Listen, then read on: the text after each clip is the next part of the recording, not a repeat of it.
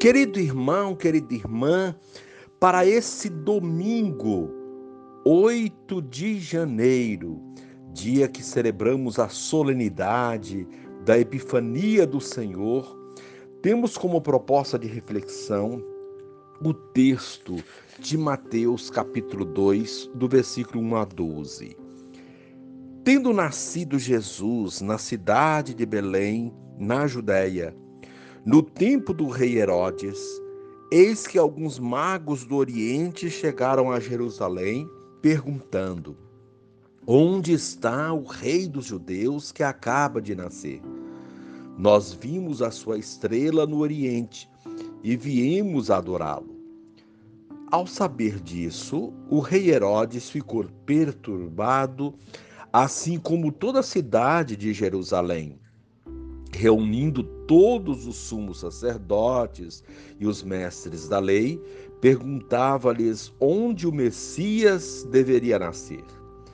Eles responderam: Em Belém, na Judéia, pois assim foi escrito pelo profeta. E tu, Belém, terra de Judá, de modo algum és a menor entre as principais cidades de Judá porque de ti sairá um chefe que vai ser o pastor de Israel, meu povo. Então Herodes chamou em segredo os magos e procurou saber deles cuidadosamente quando a estrela tinha aparecido. Depois os enviou a Belém, dizendo: Ide e procurai obter informações exatas sobre o menino. E quando o encontrardes, avisai-me para que também eu vá adorá-lo. Depois que ouviram o rei, eles partiram. E a estrela que tinham visto no oriente ia adiante deles até parar sobre o lugar onde estava o menino. Ao verem de novo a estrela, os magos sentiram uma alegria muito grande. Quando entraram na casa, viram o menino com Maria, sua mãe. Ajoelharam-se diante dele e o adoraram. Depois abriram seus cofres e lhe ofereceram presentes: ouro, incenso e mirra. Avisados em sonho para não voltarem a Herodes, retornaram para sua terra, seguindo outro caminho palavra da salvação. Glória a vós, Senhor. Querido irmão, querida irmã, a notícia dos magos sobre a chegada do rei dos judeus abala o poderoso Herodes e as autoridades de Jerusalém. Os estrangeiros magos enxergam a estrela que brilha sobre Belém algo que os poderosos de Jerusalém não conseguem fazer. Essa página do Evangelho mostra que Jesus, a estrela que brilha, não é exclusividade de um grupo ou de um povo.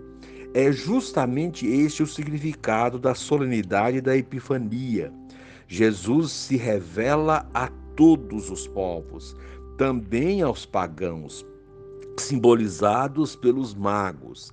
Assim como estes se puseram a caminho em busca da estrela, somos convidados a buscar aquele que deve iluminar nossa caminhada ao longo de todos os dias deste novo ano que estamos iniciando. Pelo relato do Evangelho, percebemos que Jesus, desde o seu nascimento, provoca divisão a seu favor estão aqueles que se animam a trilhar os caminhos em sua companhia. Contra ele estão os que se incomodam com sua proposta de vida e o rejeitam.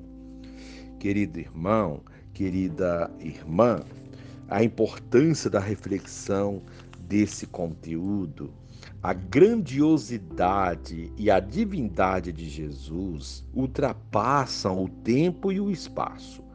Nos diferentes recantos do mundo, Jesus continua inquietando e fazendo brilhar sua luz que salva, que movimenta e que indica qual caminho seguir.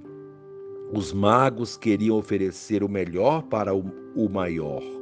Hoje, o contexto é outro, mas a, a gratidão e o reconhecimento são os mesmos. Para o menino de Belém, queremos oferecer um pouco do nosso escasso tempo, disponibilizar nossos dons e renovar o compromisso do testemunho diário por meio da caridade. Ter fé é não perder de vista a luz que brilhou em Belém e que continua reluzindo no semblante de tanta gente, desfigurada pela fragilidade da solidariedade. Faz bem fazer o bem. Querido irmão, querida irmã, a proposta do dia oferecer nosso melhor para o menino Deus. Encerrando este momento, reze comigo, querido menino Jesus. O teu caminho não segue o mesmo rumo do caminho de Herodes. O teu caminho conduz para a vida, ao passo que o de Herodes leva para a morte. Não me deixes tomar outra direção senão a tua, que traz esperança e salvação. Amém.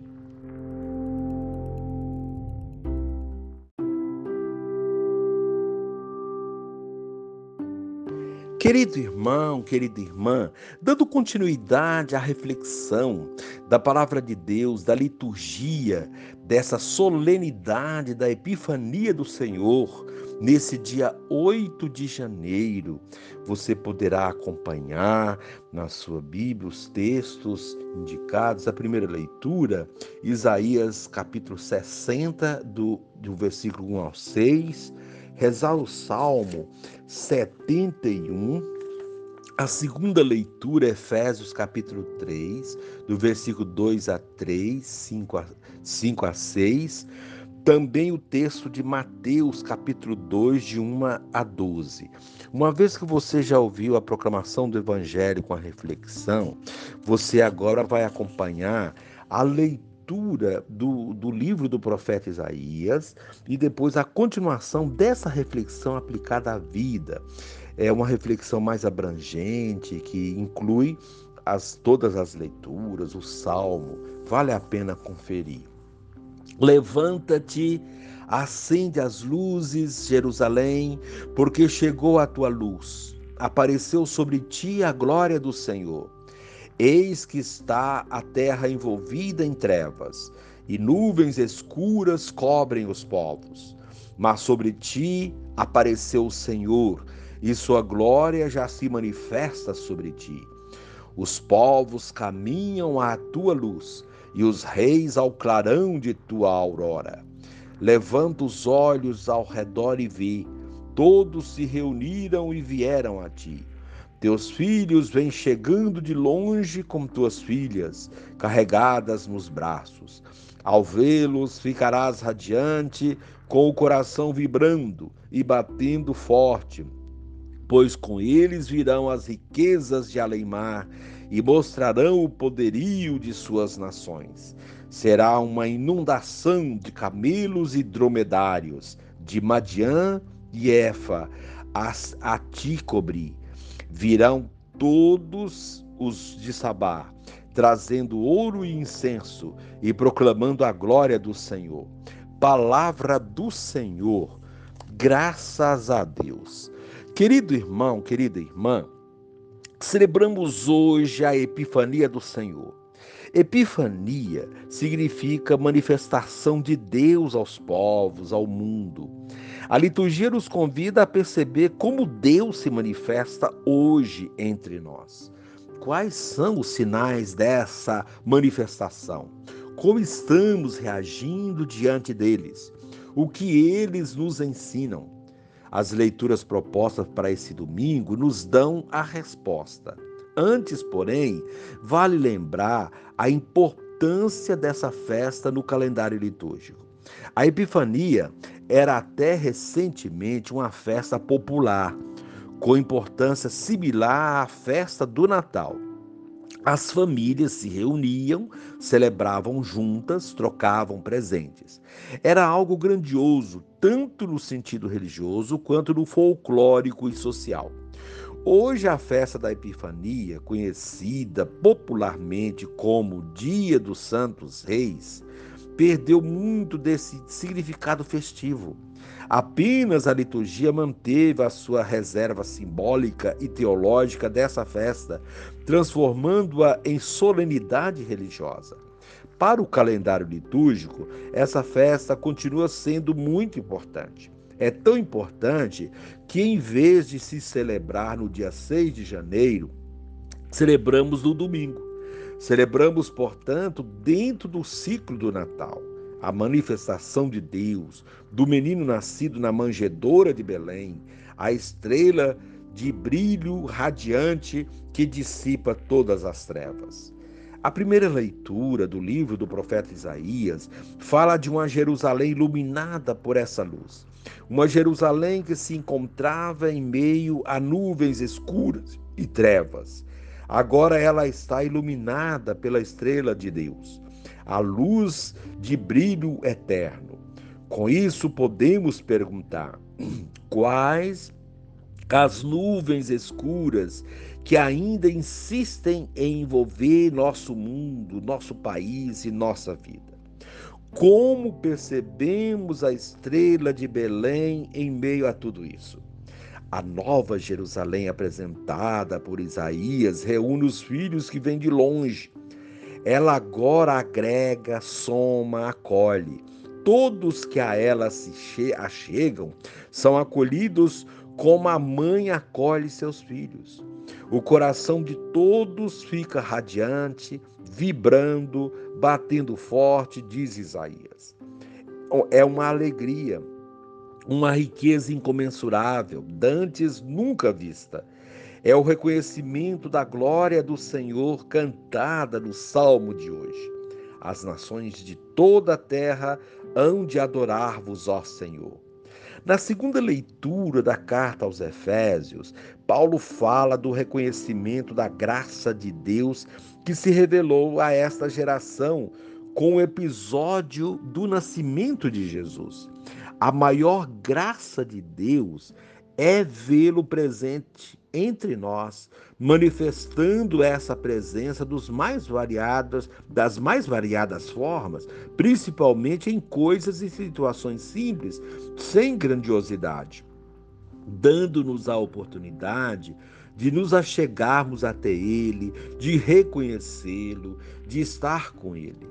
Com essa manifestação, todos são acolhidos, inclusive aqueles que estão distantes, os pagãos. Diz Paulo na leitura de hoje: os pagãos são admitidos à mesma herança, são membros do mesmo corpo, são associados à mesma promessa em Jesus Cristo por meio do Evangelho. O versículo 6. A Epifania nos proporciona essa unidade na diversidade. No Evangelho, Mateus contextualiza a manifestação de Deus, a sua epifania, semelhante ao que o profeta Isaías anuncia na luz em meio às trevas. Nesse caso, as trevas têm nome, Herodes e suas ações. O terror que Herodes espalha é simbolizado pelas nuvens escuras que envolvem a terra. Nascer no tempo do rei Herodes significa nascer num tempo muito difícil, de profunda escuridão. Mesmo assim, a estrela do menino Deus não é ofuscada. Seu brilho chega a terras distantes, no Oriente, e atrai os magos que vêm para adorá-lo. Eles vêm seguindo a estrela até chegar aonde o menino se encontra. Ao chegar próximo do palácio de Herodes, a estrela deixa de brilhar e eles perdem o norte, o rumo. A estrela do menino Deus não brilha onde há maldade, perversidade, desrespeito à vida. Sem a estrela para guiá-los, eles vão pedir informações a pessoas próximas de Herodes. A notícia da presença deles, buscando o local onde estaria o rei dos judeus, que acaba de nascer, logo se espalha e perturba Herodes e todos os seus seguidores. Não é para menos. Num sistema monárquico não há dois reis. O rei ali era Herodes. Alguém que vem e quer usurpar o seu lugar, o seu título, o seu poder, significa uma ameaça real, perturbação da ordem, motivo de preocupação. Herodes reúne os sumos sacerdotes e os mestres da lei para verificar se a informação procede. E eles confirmam. Belém não é tão insignificante quanto Herodes imagina desse lugar anônimo, os profetas previram o nascimento de um chefe que iria ser pastor de Israel, que iria governar o mundo. Com essa confirmação, Herodes usa suas estratégias para conter a força e o poder deste que vem para destituí-lo do seu poder nefasto chama os magos e pede que eles confirmem o endereço onde está esse novo rei. Ele também queria ir adorá-lo. Sabemos muito bem o tipo de adoração que Herodes queria fazer. Porém, ao se afastar do palácio de Herodes, a estrela volta a brilhar e eles encontram o local onde está o menino. O gesto dos magos diante do menino é de reconhecimento daquilo que disseram os profetas. Eles se ajoelham diante de, de Maria e do menino, abrem seus cofres e retiram três presentes: ouro, incenso e mirra, que simbolizam o tipo de rei que ali está. Um rei diferente de todos os reis vistos até então o ouro representa a realeza de Jesus, um rei distinto de todos os reis que até então a história de Israel havia produzido. Um rei bem diferente de Herodes. O segundo presente, o incenso, representa sua divindade. Estavam diante de um rei divino e não de um rei qualquer. O terceiro presente, a mirra, significa que esse rei divino daria a vida pela vida dos seus. A mirra era usada para embalsamar os corpos na ocasião da morte. Oferecer mirra significou não o reconhecimento da morte, mas da doação da vida até as últimas consequências, a missão desse novo rei. Depois de render-lhes essas homenagens, eles retornaram para a sua terra, seguindo outro caminho, um caminho que não passaria por Herodes. O que isso tem a nos dizer? Diz que, uma vez percebida a manifestação de Deus, nossa vida não será mais a mesma Mudaremos os rumos dela, iremos por outros caminhos, deixando para trás os caminhos que não correspondem aos caminhos de Deus. Os magos têm, portanto, muito a nos ensinar. Nos ensinam a buscar a estrela de Belém, a segui-la, mesmo que para isso tenhamos que enfrentar os Herodes de nossos tempos. Ensina-nos a sermos perspicazes e perceber quando alguém quer nos ludibriar, enganar, trapacear em nome de um suposto bem, uma suposta adoração como a de Herodes. Ensina-nos a nos colocarmos diante de Deus, reverenciá-lo. Ensina-nos a abrir o cofre do nosso coração e oferecer a Ele os mais importantes presentes: o amor, a justiça e a paz. É isso que Ele quer de nós. É também isso que nos ensina a liturgia da solenidade e da epifania do Senhor. Querido irmão, querida irmã, que saibamos reconhecer sua manifestação entre nós e que esse reconhecimento provoque mudanças significativas na nossa vida, para melhor. E encerrando este momento, reze comigo. Ó Deus, que hoje revelasses o vosso Filho às nações, guiando-as pela estrela. Concedei aos vossos servos e servas, que já vos conhecem pela fé, contemplar-vos um dia face a face no céu. Por nosso Senhor Jesus Cristo, vosso Filho, na unidade do Espírito Santo. Amém.